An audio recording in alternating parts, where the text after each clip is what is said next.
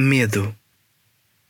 E agora, assim declara o Senhor, aquele que te criou, ó Jacó, aquele que te formou, ó Israel. Não tenhas medo, porque eu resgatei-te, chamei-te para me servir e tu pertences-me. Mesmo que atravesses os mares, estarei contigo. Os rios profundos não te hão de afogar. Quando caminhares pelo fogo, não te queimarás. As chamas não te hão de atingir.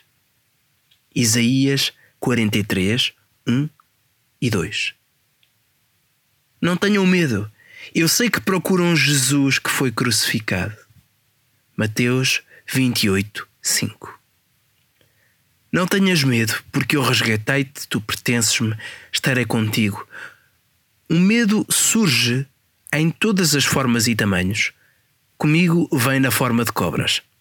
Outros podem ter eh, medo de alturas, de espaços fechados, de falar em público, o medo de falhar, mudar, morrer ou de ficar sozinho.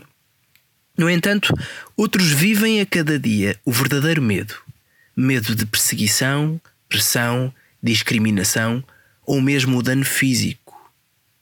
O mundo pode ser um lugar assustador e o medo é algo que todos temos de enfrentar. Lemos várias vezes Deus a chegar perto e a confortar com as palavras: Não tenhas medo, eu estou contigo, tu és meu. A história da ressurreição relata uma mulher no túmulo, temerosa. Jesus chega junto dela e, apesar do medo reinante, ele afirma: Não tenhas medo.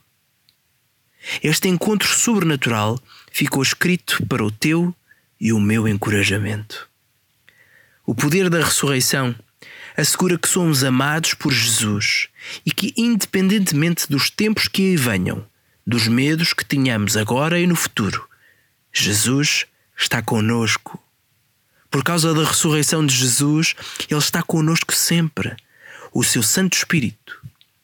Como diz em Mateus capítulo 28, eh, versículos 18 a 20, habita agora em nós e podemos viver vidas livres do medo, porque nunca estamos sozinhos.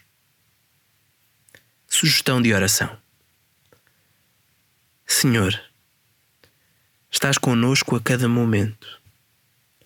Relembra-nos do teu poder e concede-nos a coragem para enfrentar os nossos medos, sabendo que nunca estamos sozinhos. Em nome de Jesus. Amém. Um devocional de André Mota.